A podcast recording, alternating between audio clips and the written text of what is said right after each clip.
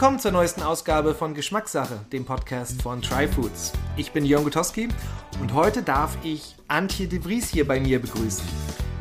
Und ich muss ganz ehrlich zugeben, es ist gar nicht so einfach, einen kurzen, knackigen Titel für diesen Podcast zu finden, denn Antje und ich sprechen über eine ganze Reihe von Themen, die uns am Herzen liegen. Es geht ums Reisen, es geht um unterschiedliche Kulturen, es geht aber auch um Geschmack und um Genuss. Antje ist ein sehr vielseitiger Mensch. Sie ist Köchin, sie ist Kochbuchautorin, sie ist Gastronomieberaterin und sie ist Botschafterin für eine bessere Esskultur, für einen anderen Umgang mit Lebensmitteln. Also ein unheimlich interessanter, leidenschaftlicher Mensch. Deswegen bleibt unbedingt dran. Es wird spannend.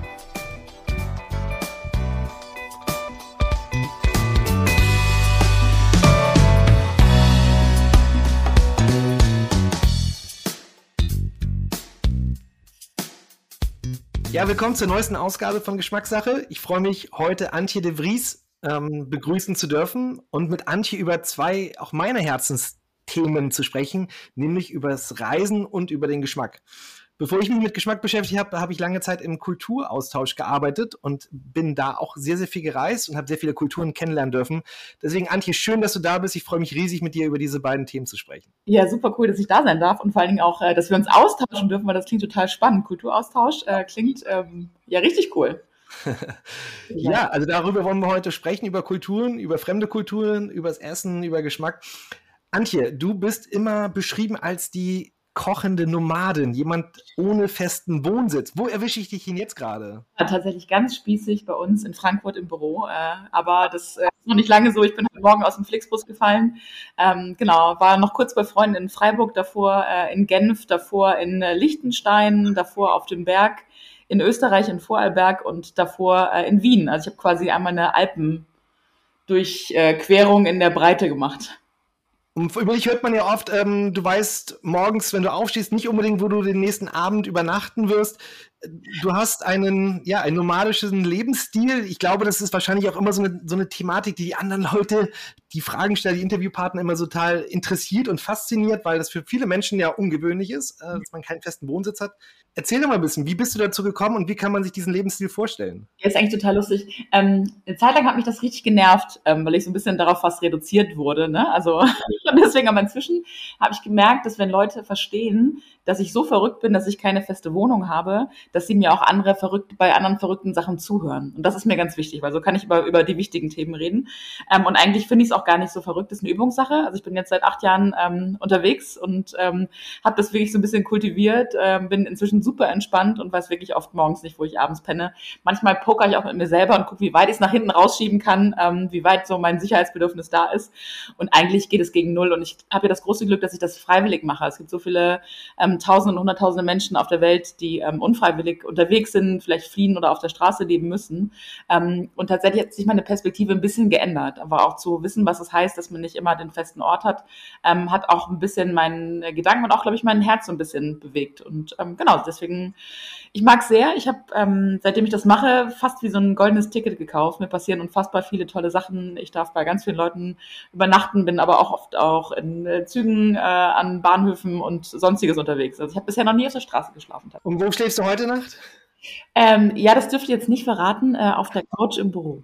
Genau. Okay, also ich meine, das ist ja auch ein gutes Stichwort, Büro. Also das heißt, ähm, du hast ja verschiedene Arbeitgeber oder du hast verschiedene Säulen deine, deines, deines Schaffens. Vielleicht kannst du auch sagen, wie, wie organisierst du das oder was, was sind so deine verschiedenen Teile, ja, die. Genau, ich glaube so, dass ähm, das intensivste und professionellste ist wahrscheinlich, dass ich äh, Partner bei den F&B Heroes bin.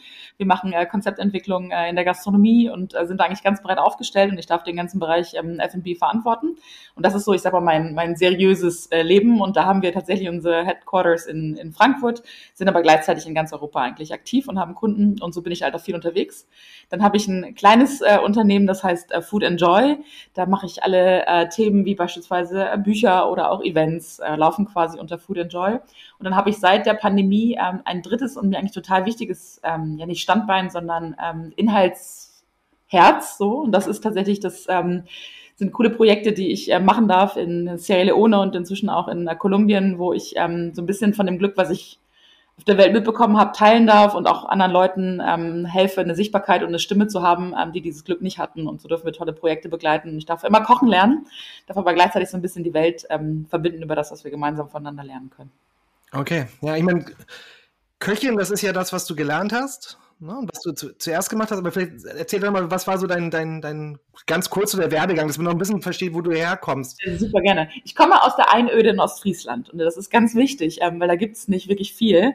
Und das hat mich als Kind wirklich extrem gelangweilt und mein Rettungsanker war dann ähm, ein Austauschjahr und das habe ich auch gemacht. Und äh, das Los hat geknubbelt und mich nach Texas geworfen. Und dort habe ich tatsächlich an Tag eins ähm, die krassesten tollen Zutaten, Gemüse, Seafood, Früchte genießen dürfen und habe eigentlich ganz schnell das Kochen so ein bisschen als meine Liebessprache kultiviert. Also wirklich als meine Möglichkeit, mit anderen Leuten mich zu verbinden, ähm, einfach eine tolle Art der Gemeinschaft zu spüren, auch wenn man eigentlich als Fremder irgendwo hinkommt. Und dann habe ich eigentlich gewusst, okay, ich muss unbedingt Köchin lernen, habe das auch gemacht, äh, habe mich da durchgequält, habe gemerkt, also gequält, was natürlich eine krasse, die Ausbildung ist intensiv und ähm, ich habe sicher viel gelernt, aber auch viel einstecken müssen. Ähm, habe aber gemerkt, dass es eigentlich nicht so ganz für den Champions League langt. Habe dann noch ein Studium gemacht im Bereich Ernährungsökonomie und das war super spannend, weil auch meine Freude für Naturwissenschaften da nochmal so rausgekommen ist. Genau, und dann äh, gab eigentlich eine wilde Reise durch die Industrie. Ich habe ähm, im Marketing gearbeitet, dann habe ich verschiedene Arten von Gastronomie gemacht, Front of House, Back of House, Hotelleitung, Küchenleitung, Querbeet. Genau, und dann hat's mich ähm, durch wilde äh, Kapriolen in meinen Entscheidungsfinden, gerade äh, des Liebeslebens betreffend, nach Norwegen an den Fjord geworfen. Und das ist jetzt acht Jahre her und seitdem gibt es keine Wohnung.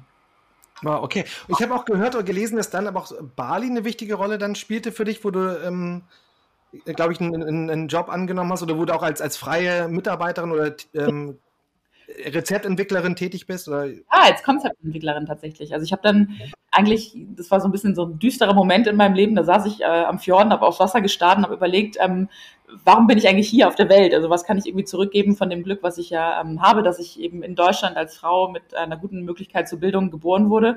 Und da habe ich eben gemerkt, okay, ich kann halt vielleicht Menschen durch Essen verbinden, so wie ich das ja auch schon in Texas gemacht hatte.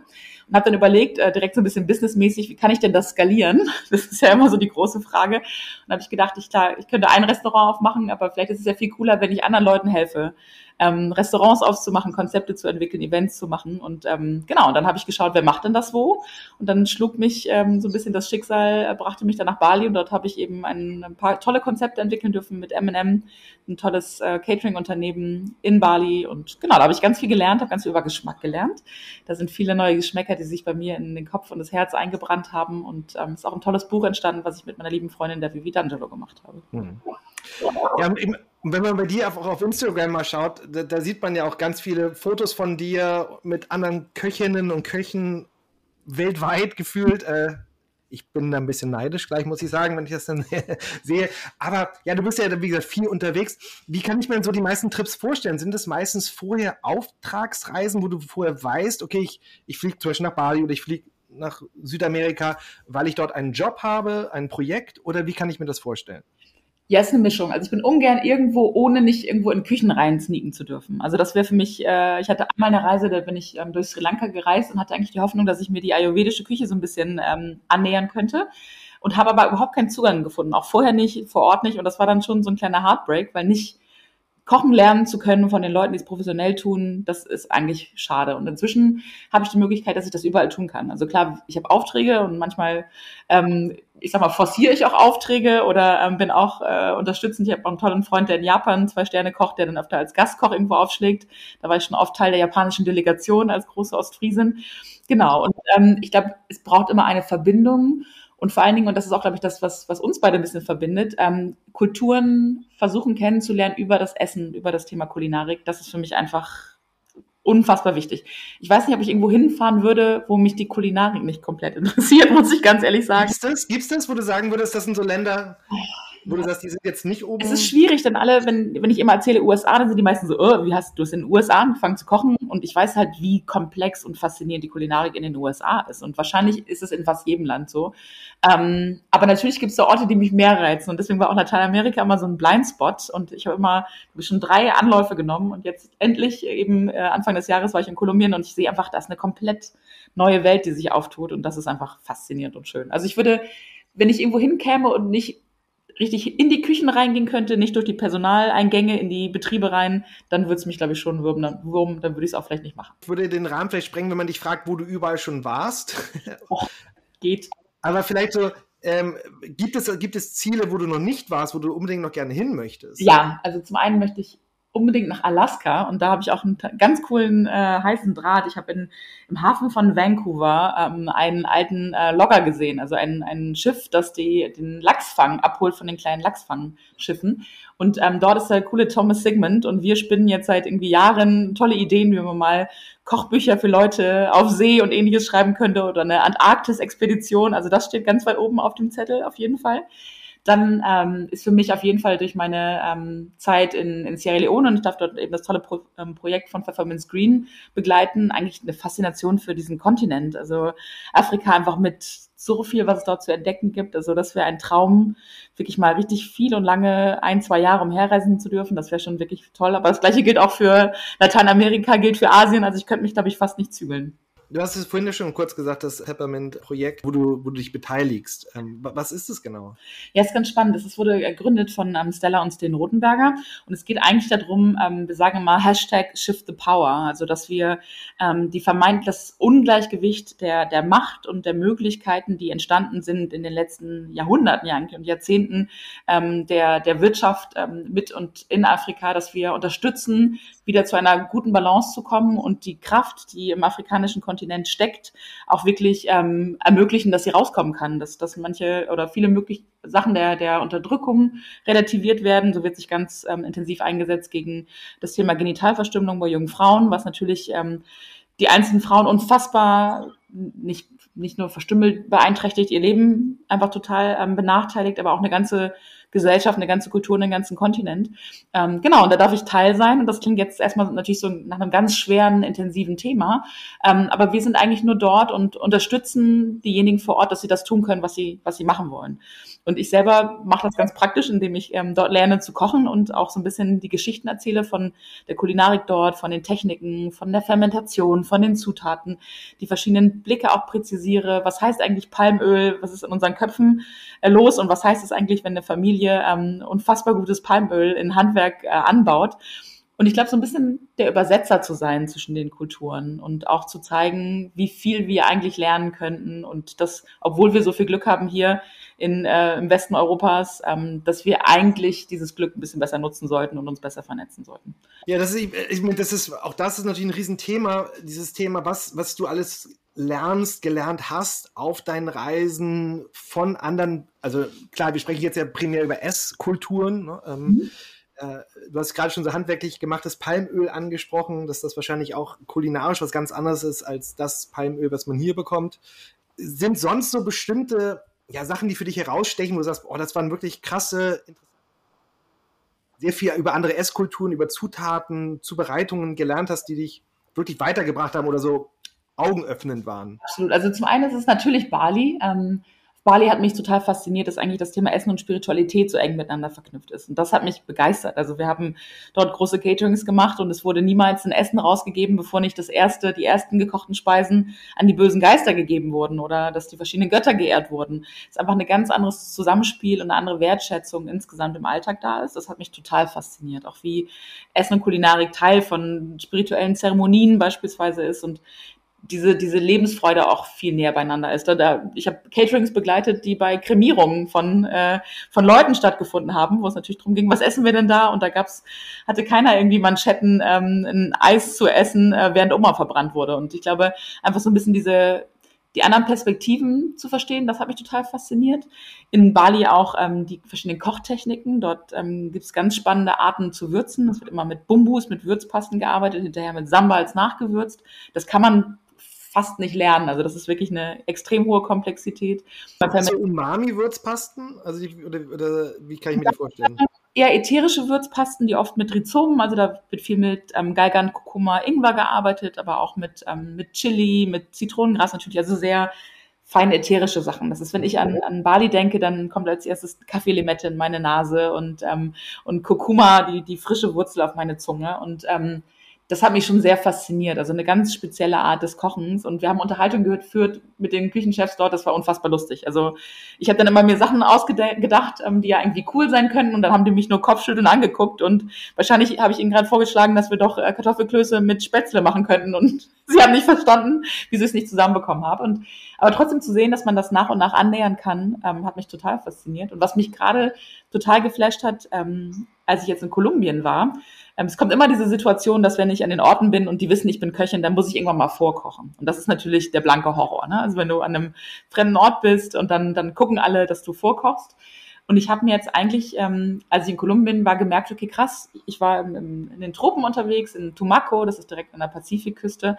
Und eigentlich waren die Zutaten sehr ähnlich, wie ich sie aus Bali kannte und aus Sierra Leone kannte. Und dann habe ich gedacht, okay, das ist doch eigentlich total spannend diese Orte jetzt miteinander zu verknüpfen und jetzt nicht auf die Idee zu kommen, das bayerische Sauerkraut irgendwie nachzubauen, sondern zu sagen, okay, wie hätte man dann auf Bali mit den Zutaten was gemacht und wie kann ich denn vielleicht eine Technik transformieren? Und das ist einfach toll, weil dann bin, sind wir hier im Westen nicht diejenigen, die die schlauen Ideen haben, sondern ich bin nur diejenige, die Sachen miteinander verknüpft. Und so hatten wir ganz spezifisch auch den Fall, ähm, dass wir dort gerade eine kleine Küche ausstatten für ein ähm, Team von jungen ähm, Leuten, die gerne Gastronomen werden möchten. Und da war der erste Impuls von den äh, Küchen ohne Grenzen ähm, aus der Schweiz, die das ähm, Projekt steuern. Ja, da müssen wir hier eine, eine, richtige Küche einrichten mit vielen Geräten und ähnlichem. Und dann habe ich gedacht, okay, aber gibt es nicht doch noch andere Lösungen? Und ich kannte aus Bali, ähm, Bali gibt es traditionell keine Backöfen. Und ähm, eine liebe Freundin von mir, Wayan, ist eine ganz tolle Bäckerin auf Bali und die, ähm, die dämpft alle ihre Backwaren. Und die hat zum Beispiel Steamed Brownies, also sie hat westliche Brownies mit ähm, balinesischen Zutaten im balinesischen Dampfofen hergestellt. Und dann habe ich gedacht, okay, krass, wenn wir das jetzt einfach in Kolumbien machen, vielleicht geht das ja auch. Und dann haben wir eigentlich genau die gleiche Technik gemacht, haben Bananenblätter geschnappt, kolumbianischen Kakao und haben eigentlich diese balinesischen Brownies in Kolumbien gemacht und brauchten keinen Ofen und gar nichts. Und das war schon cool. Also es hat auch Spaß gemacht, weil wir brauchten nicht viel, wir konnten improvisieren. Und der junge Mann, der Heiler, der das mit mir gemacht hat, ähm, fand total cool und ist jetzt die ganze Zeit am Freestylen und machte alle möglichen Varianten raus. Das ist schon toll. Okay.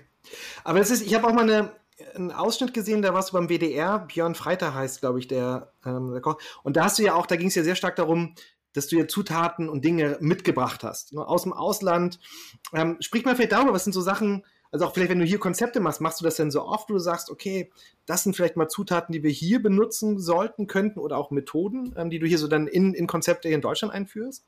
Ja, also ich glaube, das ist eine, es hat eine hohe Komplexität, weil es natürlich auch um das Thema Nachhaltigkeit geht. Also ähm, macht es immer Sinn, auch Produkte herzuholen. Ich glaube, dass wir eigentlich jetzt in der Ära sind, wo wir eher einen Technologietransfer brauchen wo wir einfach schauen, ähm, was sind denn die Techniken, die ich mir von woanders mitnehmen kann und wie kann ich sie mit den regionalen Produkten hier umsetzen. Und das machen wir auf jeden Fall, weil das natürlich total spannend ist. Ne? Da geht es viel darum, ähm, natürlich auch mit Geschmack zu spielen. Wie kann ich jetzt gerade in der pflanzlichen Küche, wo wir für stehen, als F&B Heroes, äh, machen wir alle Konzepte äh, pflanzenbasiert wie kann ich jetzt ähm, einfach mal rund um die Welt gucken und schauen, was sind eigentlich die Umami-Hacks, ne? Also wie wird eigentlich ähm, der Geschmack reingebracht in pflanzliche Gerichte auf der ganzen Welt und wie kann ich das mit lokalen Sachen machen? Und das ähm, versuchen wir schon damit zu spielen. Ich, weil ich glaube, wir haben eine große Verantwortung. Also einfach irgendwie Produkte reinzuholen, ähm, wo man da nicht komplett weiß, wie wurden sie hergestellt, was löse ich damit aus. Äh, Beispiel äh, Schweinezyklus ähm, mit Blick auf die Avocados, was wir ausgelöst haben jetzt vor ein paar Jahren und ähm, das gleiche gerade wieder mit Cashewkernen machen. Ähm, ich glaube, die Verantwortung ist extrem groß und deswegen bin ich auch mal bewusst vorsichtig und versuche mich an den regionalen Zutaten festzuhalten, aber den die Gedanken und die Ideen quasi immer weltweit spielen zu lassen. Das macht schon Spaß. Ich, ich habe lustigerweise gerade neulich mit jemandem gesprochen und der hat mir ein, ähm, ein, Muster geschickt und ich fand den Ansatz sehr interessant zu sagen, wir machen auch eine, ich sag mal, das ist ein Maggi 2.0, also eine, oder eine, eine deutsche oder europäische Variante einer Umami-Würzsoße oder Würzpaste. Ähm, der hat, er hat verschiedene, glaube ich, auch mit, mit Bohnen und Linsen etc. gearbeitet dort. Hast du da äh, auch, auch selber Ideen oder so für, also wie gesagt, ich finde ne, das Thema Umami ist super spannend auch, also gerade ja auch im pflanzlichen Bereich. Ja. Wie bekommt man halt so ein bisschen Power, ein bisschen Umami-Kick an die Gerichte? Hast du da mal einen Tipp? Also ich, äh, ich weiß jetzt nicht, wo du herkommst, aber ich habe mal eine Studie darüber gelesen, ähm, dass die äh, Gehirnentwicklung besonders groß gewesen sein soll bei ähm, meeresnahen Völkern, weil sie nämlich Algen gegessen haben. Und ich komme aus Schleswig-Holstein ursprünglich. So, sehr gut. aber wir haben mehr Krabben als Algen gegessen, muss ich sagen. So, aber die Algen, die Krabben haben ja die Algen gegessen. Algen gegessen, genau. Hat dann gepasst, genau. Also ich glaube tatsächlich ganz doll an das Thema Algen und äh, ich wehre mich gegen jeden, der meint, dass es in irgendeiner Form äh, neumodischer Kram ist, äh, weil es hat einfach weltweit äh, ganze Kulturen ernährt und tut es immer noch. Ähm, gleichzeitig einen extrem positiven Effekt im, ähm, für die äh, quasi die Fähigkeit des Meeres ähm, Kohlenstoffdioxid zu binden. Also Algen sind für mich eigentlich ähm, einer der, der Magic Ingredients und auch aus, ich gucke mal aus professioneller Küchenperspektive auch. Wie kann ich auch Prozesse einfacher machen? Ähm, ich glaube, mit einem guten Stück Alge kannst du dir teilweise die Brühe ersparen, wenn du ein, äh, ein Risotto ansetzt mit einem lokalen Getreide. Deswegen, ich bin total Team Alge und finde es auch super spannend, mit allen möglichen Sachen rumzuspielen. Ich habe gerade mit einem dänischen ähm, Zuckertank ähm, ein paar Sachen ausprobiert, der gleichzeitig süß und umami ist. Das ist natürlich auch ganz aufregend. Also deswegen Alge, finde ich, ist noch quasi unerforscht. Da war ich, ich war in Eindhoven vor ein paar Monaten und da haben die ähm, da, wo ich herkomme, vom Dollard in Ostfriesland, da gibt's immer ähm, den Lattentang, der mit diesen dicken äh, Pocken, der dann so knallt, wenn man Ja, ja, der, der hängt dann auch so an den Seilen und so zum ja, Teil. Ne? ist halt total jodig. Und ähm, in Eindhoven hatten die ein Gericht, da war unten ein geschmorter Radicchio und obendrauf war einfach nur ein gebratener Lattentang, aber eine richtig große Portion. Und das war ein Umami-Alarm, der war unfassbar. Also sowohl als Einzelzutat als auch als Geschmacksgeber. Das ist das eine. Und ich, wir haben ja nicht. ist nicht auch ein Jodalarm dann? Also hat man da nicht auch schon Jod ähm, ja, für zwei Wochen zu sich genommen? Ja, also ja. man hat ordentlich Jod zu sich genommen, aber im Grundsatz kriegen wir zu wenig Jod zu uns. Und alle, ja. die jetzt aufschreien und mit dem jodierten Speisesalz um die Ecke kommen, äh, die würde ich dann jetzt mal schütteln an diesem Punkt, mal damit zu beschäftigen, ähm, wie äh, quasi wir fortifizierte Lebensmittel zu uns nehmen. Auch das ist halt eine hohe Absurdität. Ähm, da sollten wir, glaube ich, wieder uns zurückbesinnen auf das, was auch natürlich geht. Kann man auch zum Beispiel mit einem tollen Meersalz mit, mit ähm, Eigenanteil aus dem Reformhaus machen.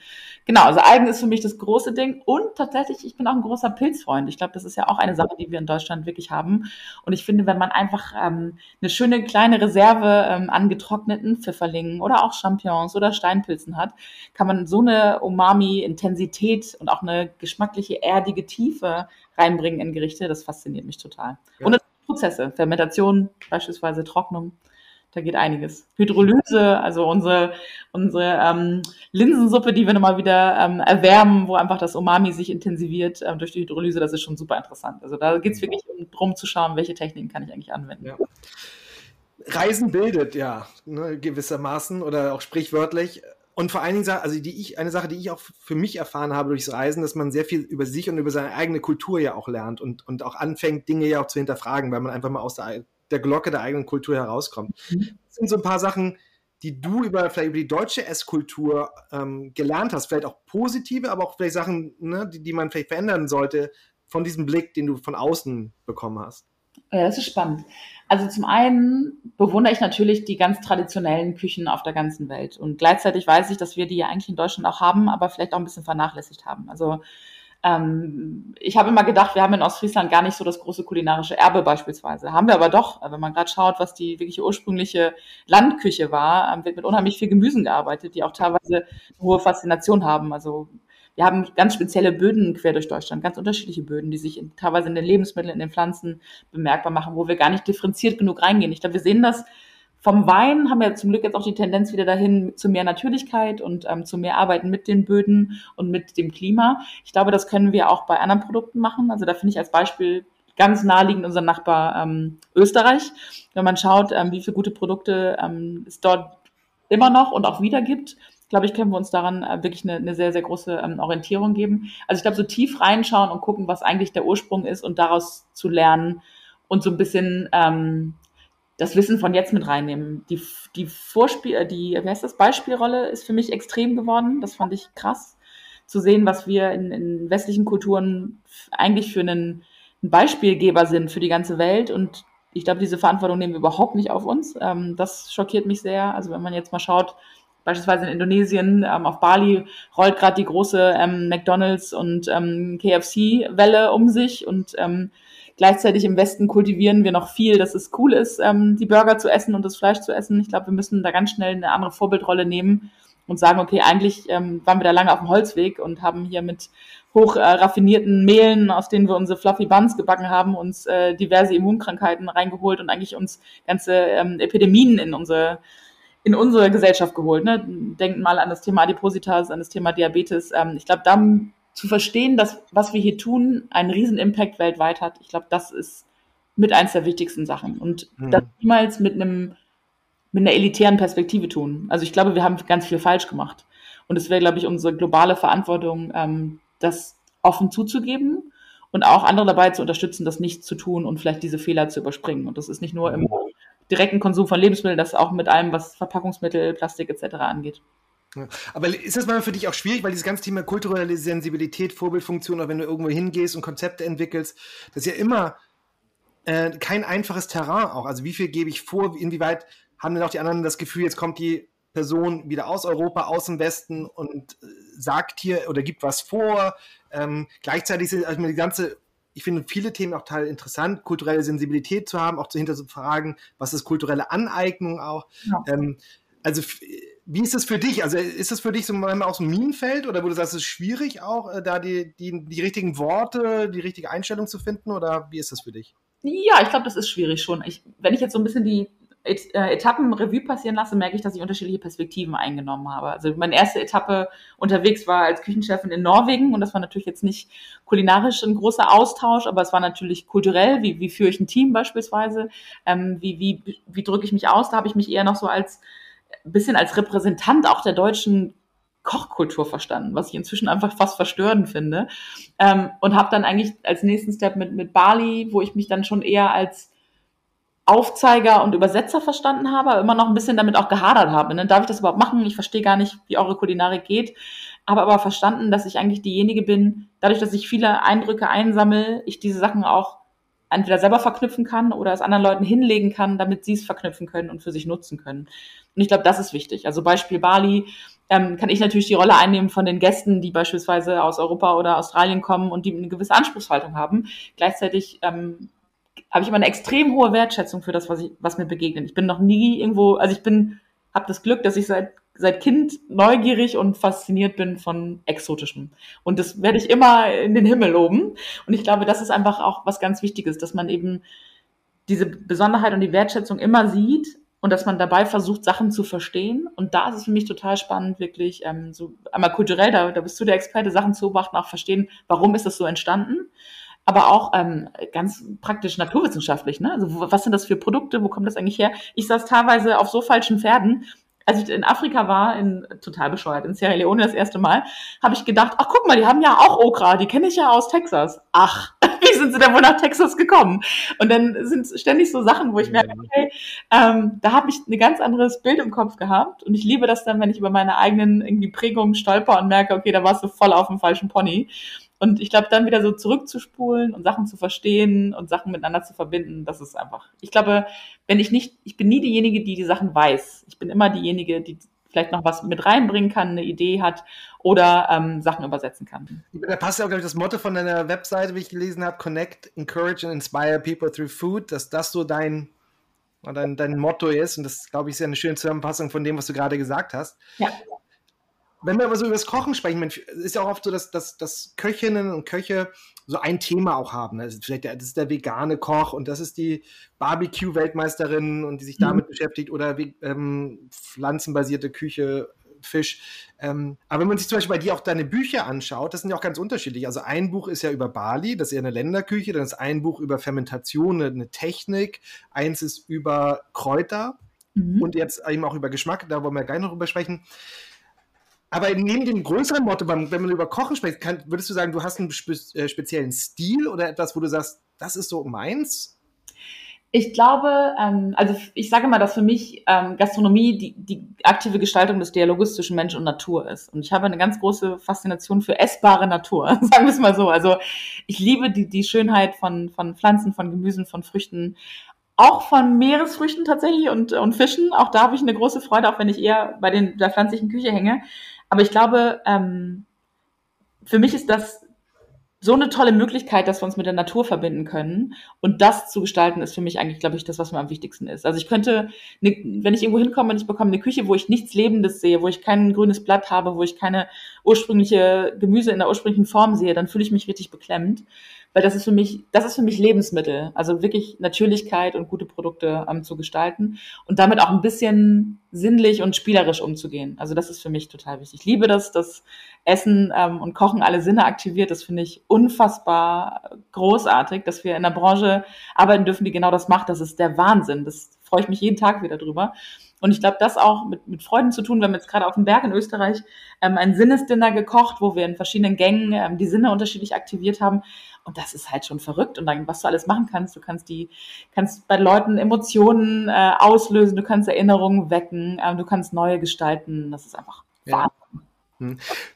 Wie wichtig würdest du denn sagen, ist dieses, also das Thema wirklich bewusstes Schmecken, diese wirklich diese sinnliche Erfahrung, wie wichtig ist das, äh, wenn ich mir so eine Kochausbildung anschaue? Weil das ist ja eigentlich jemand derjenige oder diejenige, die Köchin, die das ja zubereitet und diesen Moment für andere Menschen schafft oder schaffen kann. Ähm, mein Gefühl, ich bin eben nicht selber aus der Gastroszene oder aus der Kochausbildung, dass das leider aber gar nicht so eine große Rolle spielt. Ähm, Total. Wie siehst du das? Ja, ich befürchte, ich will überhaupt nicht urteilen für alle, aber ich habe mich selber oft dabei erwischt, ähm, dass ich dann, keine Ahnung, dann kamen irgendwie Karotten und jetzt kommt mal eine Karottensuppe und dann habe ich gedacht, ich weiß ja, wie diese Karotten schmecken. Ein Scheiß weiß ich, wie die Karotten schmecken. Ich weiß vielleicht, wie Karotten insgesamt schmecken, aber wie genau dieses Batch an Karotten, diese Ernte von dem Ort schmeckt und genau diese einzelne Karotte weiß ich überhaupt nicht. Und ich habe mich entdeckt dabei, dass ich einfach dann die Karotten genommen habe, gar nicht probiert habe, sondern einfach losgekocht habe und was rauskam, war irgendwie Zufall, aber es war nicht bewusst. Mhm. Und jetzt auch gerade für, für das erste Buch Abenteuer Geschmack auch nochmal richtig auf den Hintern gesetzt und habe dann auch mal so meditativ ähm, so einen Bund Karotten von der Spitze des Blatts bis zur Spitze der Wurzel durchgegessen und alle verschiedenen Zonen. Und auch zu merken, was steckt da eigentlich alles drin und was schmeißen wir eigentlich alles weg, ähm, weil wir meinen, da, da wo es so ein bisschen grün wird, ähm, da, das kann nicht mehr schmecken. Er ist Schmarrn, da wird's ätherisch und kräuterig und ähm, herb und das ist halt ich glaube, dass es zu kurz kommt. Ich erinnere mich nicht dran, dass ich in meiner Ausbildung irgendwann mal schmecken, ähm, wirklich intensiv, außer irgendwie wir malen eine Zunge auf und irgendwelche Geschmackszonen, wo wir alle wissen, dass es veraltet ist. Ähm, aber auch wie man damit arbeitet, wie man auch Gerichte gestaltet, die verschiedene ähm, Komplexitäten reinbringen oder auch mal nicht, die vielleicht auch einzelne Elemente nur betonen, das lernt man leider nicht. Und eigentlich ist es das Essentielle. Und ich finde auch diese Verantwortung mit Lebensmitteln umzugehen, um genau diesen Geschmack rauszubringen und ähm, zu weiterzugeben, an denen das ist da haben, können wir ganz viel entdecken. Also ich hier, Alain Passat, wir haben erst zehn Prozent der Karotte entdeckt. Ja, ist ja genau so, ne? Und, und das ist ja auch das Coole. Ich erinnere mich an den Moment, als ich in der Ausbildung war, habe ich einmal gedacht, ich werde niemals alles, was es auf der Welt gibt, kochen können. Und da habe ich wirklich geheult. So, oh mein Gott, schrecklich. Und ich habe diesen Gedanken jetzt nochmal von zwei, drei Jahren nochmal gehabt und habe gedacht, krass, ich kann das niemals alles kochen. Wie geil ist das denn? Und gleichzeitig entdeckst du Sachen. Ich war jetzt im, im Seven Swans ähm, mit einer lieben Freundin äh, Gabriele Heinz und ähm, da hat der Ricky erzählt, dass er die Karotten immer einfach im, im Bund überm Herd hängen lässt ähm, für drei, vier Wochen und dass sie dann ganz intensiven Geschmack ausbilden und eine ganz tolle Konsistenz. Ja, keine Ahnung, wusste ich nicht vorher. Also die nehmen einfach die Dämpfe von den unterschiedlichsten Dingen auf, die ihr da kocht. Ja, und sie reifen einfach nach und nach. Äh, genau das ist halt, wer kommt auf die Idee? Und das kann, das kann mir jemand erzählen, der kann ich, wenn ich in Sierra Leone bin, habe ich gelernt, wie, wie man ähm, Sesam fermentiert, um daraus eine ganz intensive, fast käsige Paste zu machen. Ja, da wissen die so viel mehr als das, was ich weiß. Und das ist dann noch schön, finde ich, wenn der Austausch entsteht. Also ich glaube, da müssen wir noch viel nachlegen. Und natürlich faszinierend, wir, wir zeigen ja, dass wir es mit Wein können. Und ich glaube, dass wir da einfach auch ähm, im, im Essen und bei den Lebensmitteln noch viel komplexer unterwegs sein können. Mhm. Da stößt auf offene Ohren bei mir. ähm, würdest du denn sagen, wenn dich jemand fragt, Antje, kannst du gut schmecken? Was würdest du dazu sagen? Ah, das ist eine böse Frage. Ich fürchte, ich bin. Ich würde so mittel sagen, tatsächlich. Also, ähm, ich glaube, ich bin irgendwo so in der mittleren 50 Prozent, hätte ich gedacht. Ähm, wenn ich mich ganz doll konzentriere, kann ich vielleicht ein bisschen drüber kommen. Aber ähm, ich bin kein Super-Taster, ganz sicher nicht. Ähm, ich, ich spreche gerne drüber. Und ich glaube, das ist ganz wichtig. Das ist ja auch was, was ich ähm, gelernt habe, dass wenn man ähm, Geschmack verbalisiert, ähm, die, der wahrnehmbare Facettenreichtum des Geschmacks sich vergrößert. Und das ist natürlich total interessant. Ne? Sie, gerade für Essen mit Kindern total wichtig, ähm, darüber zu reden, wie es dann eigentlich schmeckt, was man genau schmeckt. Also ich habe mal im Kindergarten von meinen Nichten und Neffen eine Gemüseverkostung gemacht und das war großartig. Allein, was die Kinder für Wörter finden. Und ähm, ich glaube, auch das Geschmack im Alltag so wenig Raum hat, ist ja eigentlich schade. Ne? Also hat es dir geschmeckt? So, aber wie hat es dir denn geschmeckt? Also wie hast du, du das empfunden? Wie bitter war das denn für dich und wie kam denn die Note raus? Und ich mag das, wenn man darüber spricht, weil es erstmal so ein bisschen awkward ist, ne? Also alle so, oh, jetzt muss ich drüber reden, was ich schmecke. Das ist so wie, äh, keine Ahnung, fast wie so eine so ein Outing.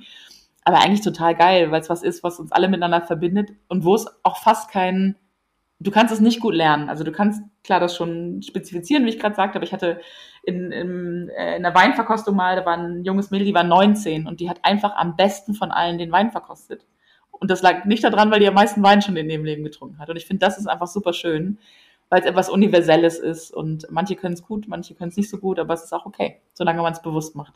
Ich muss ja recht geben, die Frage ist ein bisschen gemein, weil wie definiert man ganz genau gut schmecken? Heißt gut schmecken, dass ich es besonders toll und blumig beschreiben kann? Heißt es das, dass ich ne, besonders viele Dinge herausschmecke aus einem komplexen Genussmittel wie Wein? Was heißt denn das eigentlich gut? Ne? Ja. Ähm, oder heißt es einfach nur, dass ich halt einfach die Dinge vielleicht für mich finde, die mir gut schmecken? Total. Ähm, und die, ja. die auch. Kannst du gut schmecken, Jan? Hm? Kannst du gut schmecken?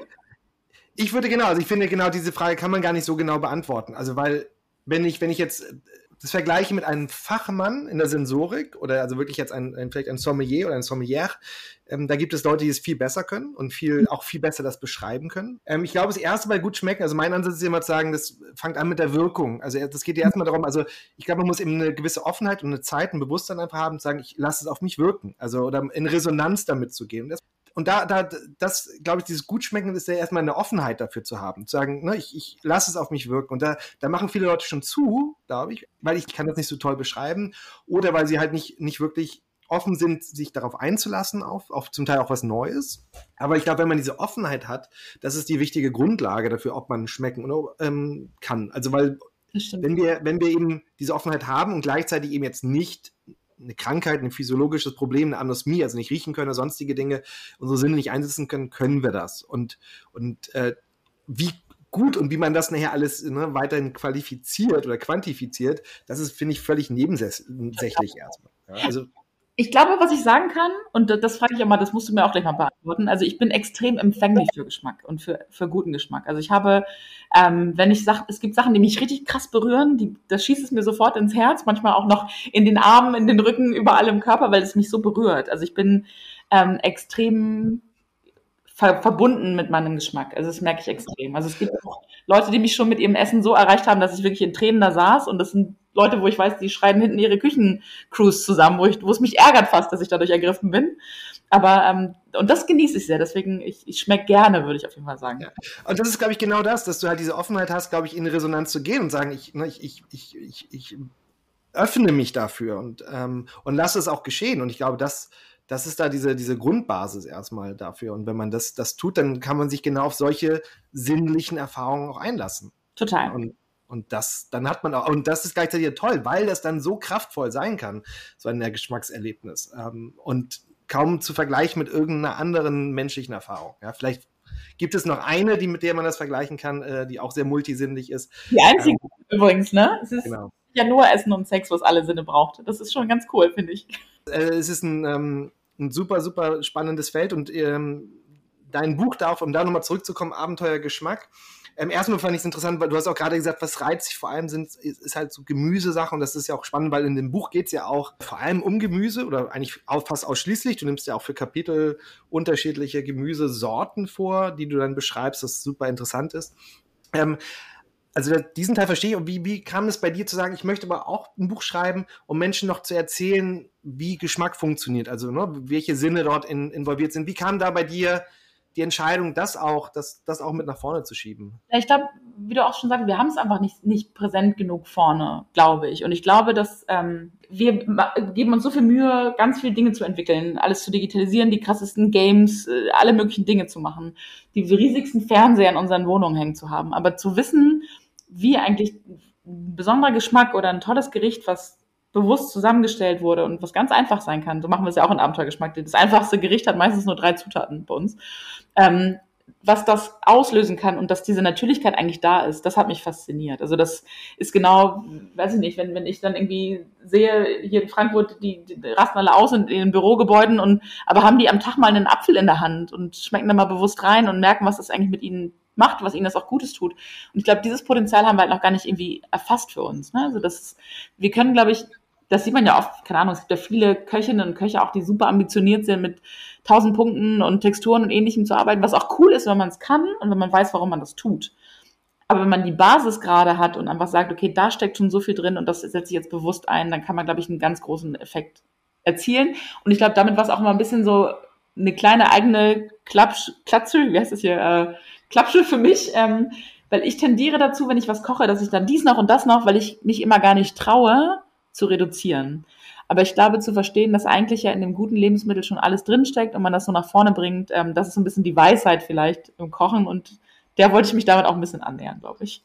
Aber weiß ich, ob ich das geschafft habe. Ich glaube, es ist ganz normal. Ich glaube, es geht uns ja allen so. Ich meine, das fängt, glaube ich, an. Ich habe damals in der Schule immer Aufsätze irre lang geschrieben, ne, mit der Hoffnung, dass irgendwo dann auch das Richtige da drin steht. Und ich glaube, das ist ja so ganz was sehr Menschliches, ne, dass man dann auch gerade beim Kochen, ne, dass man, ja, wenn man sich reduziert, macht man sich ein Stück weit nackig auch. Ähm, und dann muss das auch sitzen dann. Ne? Ja, und die Zutaten sein, ne? Auch das ist ja ein Ding, ne? Und das haben wir ja auch ein bisschen verloren. Und glaube, dieses bewussten Trick zurückgehen, zu reduzieren, heißt dann gleichzeitig eigentlich zu, zu maximieren, nämlich wieder darauf zu achten, wie, wie bauen wir unsere Lebensmittel an, wie gehen wir damit um, wie lagern wir die. Ne? Also du, wenn du manche Profiküchen reingehst, äh, da ist irgendwie eine, eine Tomate, die hat äh, zwischenzeitlich schon mal irgendwie, keine Ahnung, 120 Stunden in einem Kühlhaus und in Kühlschubladen und sonst wo verbracht. Ich glaube nicht, dass es ihr danach besser geht.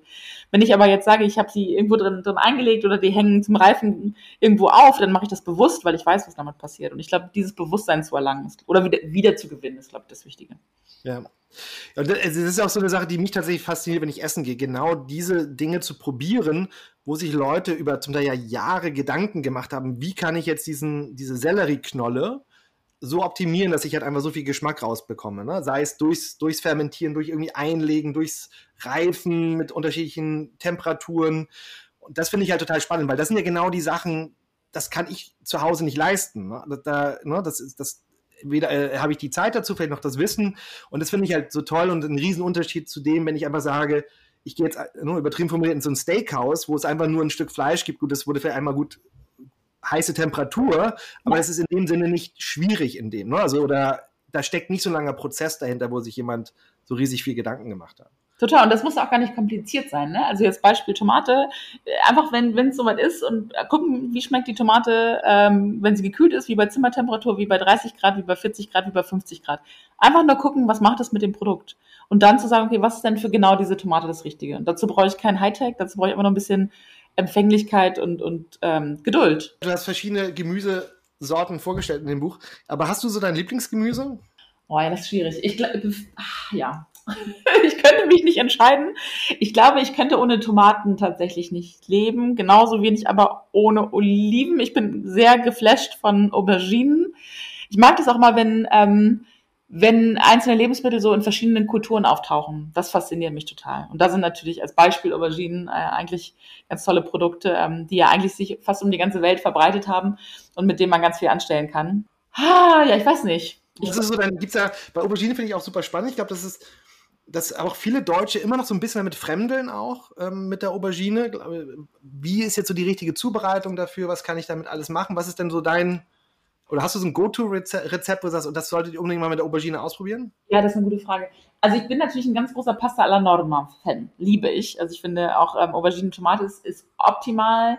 Ähm, da kommt dann als erstes die Frage, entwässern ja oder nein. Also sprich, äh, aufschneiden, Salz drauf. Hat man früher gemacht, um die Bitterstoffe rauszuholen. Braucht man eigentlich nicht mehr, weil die fast überall rausgezüchtet sind, außer bei den ganz kleinen Knubbeligen, die man beim Asialaden bekommt.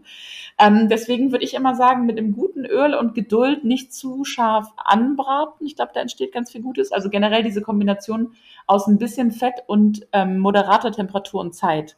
Das sieht man auch mal ganz spannend, finde ich. Ähm, Im Japanischen gibt's ja ähm, ganz tolle, auch ausgebackene und geschmorte Auberginengerichte, ähm, die auch gerade dieses Zusammenspiel Zeit, Baba Ganoush ist ja auch so ein Beispiel, äh, Röstung, äh, Zeit, Würze. Also ich glaube, es geht viel um Geduld.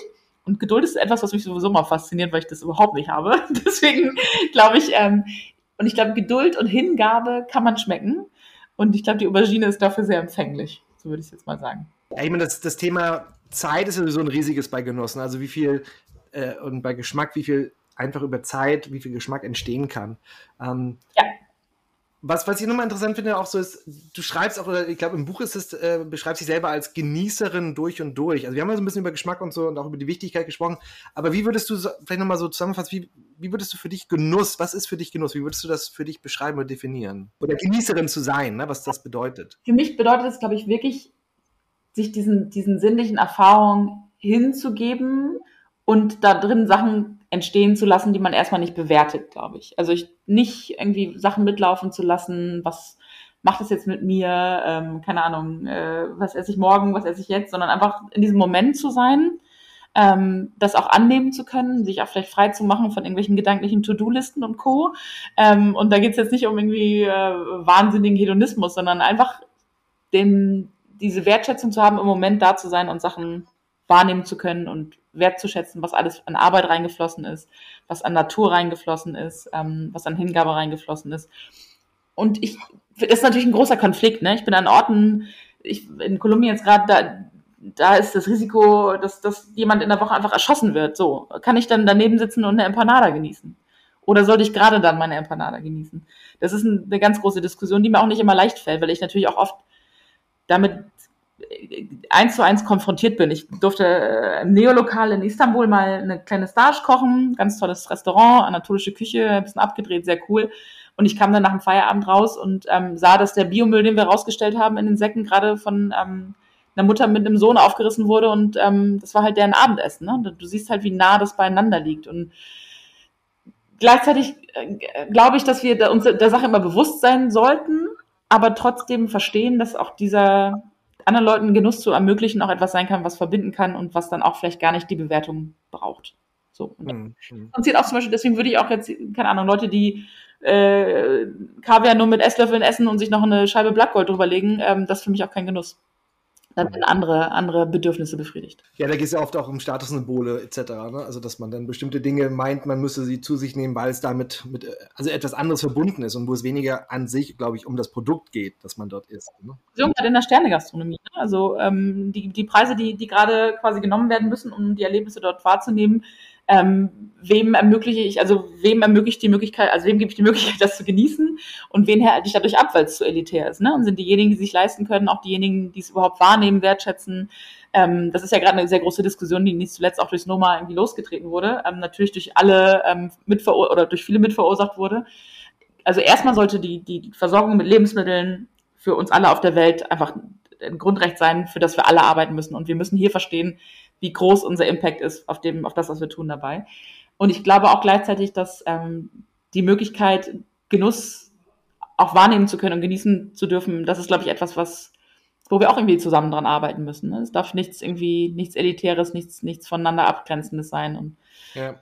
Aber ich glaube, es ist auch tatsächlich sehr stark in Deutschland, so mein Gefühl, stärker als in anderen Kulturen, dass Genuss eben mit mit etwas Elitärem oft gleichgesetzt wird. Dass es in anderen Kulturen ganz anders ist. Also ich finde, ich habe immer so ein Beispiel vor Augen, das ich nicht vergessen werde. Ich habe ähm, mal bei einer also Marktteil 9, kennst du wahrscheinlich in Berlin, ja so ein Ort ähm, für, für auch gutes Essen und auch eben politisches Essen, gab es mal ein Olivenölfest. Und mhm. da habe ich auch ein kleines Event gemacht und da war ein italienischer Olivenölproduzent mit dabei oder der Sohn, der die Öle vorgestellt hat. Und der war vielleicht Mitte 20 und nach dem Event saß ich, sah ich ihn, wie er mit einem Kollegen, Freund vor der Markthalle 9 auf dem Bordstein saß. Also er sah auch sehr alternativ links aus und die saßen da wirklich so und daneben ihm war sein Freund war eher so ein kleiner Punker auch und die tranken da ihr, ihr Flaschenbier und saßen da. Und vorher bei dem Olivenöl-Tasting hat er die Olivenöle, wunderbare, wirklich exquisite, wo die wo halbe Liter 25 Euro kostet aus seiner Mühle angeboten. Und wo ich so merkte, da passt, also da geht es zusammen. Ja, dass, dass, dass er auf der einen Seite da, ja, ich sag mal, äh, diese ne, Flasche Bier auf Sitz, aber gleichzeitig auch wirklich authentisch so ein gutes Öl verkauft. Mhm. Auch, wo er sagt, das hat diesen Preis und der ist auch gerechtfertigt für dieses Öl. Und ich glaube, das in Deutschland, sowas findet man wenig, ja, also dass, dass sowas zusammenpassen kann. Ähm, und ich finde, das ist, ne, das ist in Deutschland ein größeres Problem. Ich glaube auch, ja, wir sind ja auch unterschiedlich geprägt, ne? Und ich, ich glaube, also wenn ich an viele meiner Genussmomente in meinem Leben denke, sind viele von denen ganz einfache Momente. Also ich, ich erinnere mich, äh, wie ich äh, mit einem ganz tollen Mann zusammen in, in Umbrien äh, saß und wir nach einem Wandertag einfach die, die perfekten Gnocchi mit dem geilsten Olivenöl ever gegessen haben. Das war ein ganz einfaches Gericht, aber es hat sich einfach eingeprägt, weil es der pure Luxus an dem Moment war, ne? weil es einfach eine ganz hohe Feinheit hatte, weil, weil man einfach sinnlich drauf eingestellt war. Und ich glaube, Genuss darf halt einfach überhaupt nicht elitär sein. Also es ist klar, wir, wir schieben es da irgendwie hin, aber letztlich passt es in der Form gar nicht zusammen. Ja, ne, aber es wirklich, ich finde es ja auch, es ist einfach eine positive Sinneswahrnehmung, ne? Die, äh, das ist Genuss, ja. Ähm, und ich finde, das, das sollte man nach vorne stellen und, ähm, und das dann auch genießen dürfen, weil es einfach auch wichtig ist. Es ist wichtig, glaube ich, für unsere Zufriedenheit, äh, im Leben, dass wir das tun. Und, ja. und ich, ich habe auch das Gefühl, auch gerade, ich meine, das sind natürlich viel krassere Beispiele, das in Kolumbien, ja, wo es zum Teil über, ums Überleben geht. Aber ich glaube auch in Deutschland, wir haben halt sehr wichtige Diskussionen natürlich gerade über also Themen Nachhaltigkeit, Klimawandel, wie wir anders uns ernähren müssen, ähm, sei es für unsere auch oder Volkskrankheiten, wie, ne, ähm, dass man Übergewicht etc. Es gibt so viele Themen, wo, wo, auch richtig Entscheidungen getroffen werden, aber es ist sehr oft der technische, funktionale Entscheidung und so sehen wir dann auch auf das Essen. Ja, und, und, und dann einfach, finde ich, zu wenig auf, auf den Genuss, auf den Moment Wert legen und achten, wenn wir wirklich das Lebensmittel aufnehmen. Also wenn wir auch diese äußere Welt in die innere Welt aufnehmen und wie kraftvoll und wie wichtig dieser Moment eigentlich auch ist total wieder uns auch gut tun kann. Ne? Also ich glaube, wir allein wie diese Verbindung etwas genießen zu können und sie nicht wahrzunehmen, auch für unsere mentale Gesundheit essentiell ist. Und ich glaube auch, dass es einfach kein Widerspruch ist. Denn wir orientieren uns beispielsweise total gerne an der Planetary Health Diet, ähm, die ja ähm, quasi eine wissenschaftlich erarbeitete ähm, Denkweise oder Möglichkeit dazu ist, wie wir ähm, die Welt ernähren können, so dass wir alle gesund sind und auch die planetaren ähm, Grenzen eingehalten werden, also dass es auch quasi nachhaltig ist. Und wenn man da mal tief reingeht, ähm, kannst du damit sehr, sehr wohl sehr genussvolle äh, regionale Gerichte gestalten. Und es geht ja gar nicht darum, dass Sachen irgendwie besonders teuer, besonders exklusiv, besonders elitär, aber vielleicht einfach nur besonders bewusst, so wie du auch gerade gesagt hast, war genommen werden. Und ich glaube, dann kommen sie auch wieder gut zusammen. Und dann äh, macht es auch Sinn, dass wenn ich in, in Sierra Leone mit den coolen Kids im, im Waisenhaus sitzen darf und die an ihren Hühnerfüßen nuckeln und das einfach ohne Ende genießen und ich denke so, okay, krass, ähm, dann ist man da drin irgendwie auch verbunden in diesem Genussmoment. Und ja, ach, es ist schwierig. Also mir fällt es immer schwer, vor der Situation, wie sie jetzt ist, vor, vor Kriegssituationen, vor krassen Krisensituationen darüber zu sprechen. Aber ich, ich glaube einfach auch, dass in solchen Momenten es vielleicht auch manchmal den Leuten einfach irgendwie Hoffnung gibt und auch nochmal ein bisschen ein kleines Sache zum irgendwie dran festhalten gibt. Und es ist eine schwierige Diskussion, aber wie du sagst, ja. ich glaube, wir dürfen nicht verkrampfen. Ja. Ja, vielleicht zum Schluss nochmal, ich meine, das geht ja schon ein bisschen so äh, Richtung Zukunft blickend. Antje, wenn äh, vielleicht so in 15 Jahren denkst du, du bist immer noch weiter on the road. äh, weiter in die Nummer. Wie, wie, wie siehst du einmal deine, deine persönliche Zukunft und vielleicht auch so ein bisschen, bist du Optimistin? Also wie gesagt, wir haben große Aufgaben vor uns, also als, ja. als Gesellschaft, als Menschheit. Ja, was ist so dein, dein Ausblick oder was ist so dein Gefühl, vielleicht eher, ne? also wie es weitergehen ja. wird? Also ich bin totaler Optimistin. Ich bin glaube aber, dass wir es ganz drastisch jetzt ändern müssen. Also wir dürfen uns nicht mehr in verkopften Diskussionen festhalten. Wir müssen jetzt unsere Art, wie wir uns ernähren, wie wir mit unserem Planeten ändern, müssen wir ab jetzt ändern. So. Und alle, die das an diesem Punkt nicht verstehen, die noch darüber diskutieren wollen, ob äh, quasi wir Fleischessern irgendwas wegnehmen wollen, die müssen wir an diesem Punkt einfach mal kurz an der Seite stehen lassen und einfach mit voller Kraft nach vorne mit pflanzlicher Ernährung einfach die Balance wieder schaffen. Darum geht's, glaube ich. Und das ist wichtig und das können wir Köchinnen und Köche und Gastronominnen und Gastronomen, wir können das weil wir können das moderieren über Geschmack und über Genuss, weil wir werden das nicht im Kopf ändern. Wir werden das nur im Verhalten von den Leuten ändern. Und das können wir tun, indem wir sie einfach mit geilen, guten, pflanzlichen Gerichten überzeugen, so dass wir dann irgendwann dahin kommen, dass wir wieder tierische Produkte anbauen können, wo wir Wertschätzung für die Tiere, für die Natur und fürs Klima haben. Und da müssen wir einfach richtig Weg bereiten. Und da brauchen wir nicht mehr drüber reden. Und ich diskutiere auch nicht mehr drüber, ähm, weil ich glaube, wir müssen es einfach jetzt faktisch anpacken und das tun wir und ähm, das finde ich gut. Ich weiß nicht, ob wir es noch rumreißen können, aber ich, ich will, ähm, will zumindest mit versucht haben und ich bin einfach unfassbar dankbar und gleichzeitig sehe ich die große Verantwortung, an diesem Hebel mitsitzen zu dürfen, dass wir in der Gastronomie und im Bereich Food so einen großen Impact haben.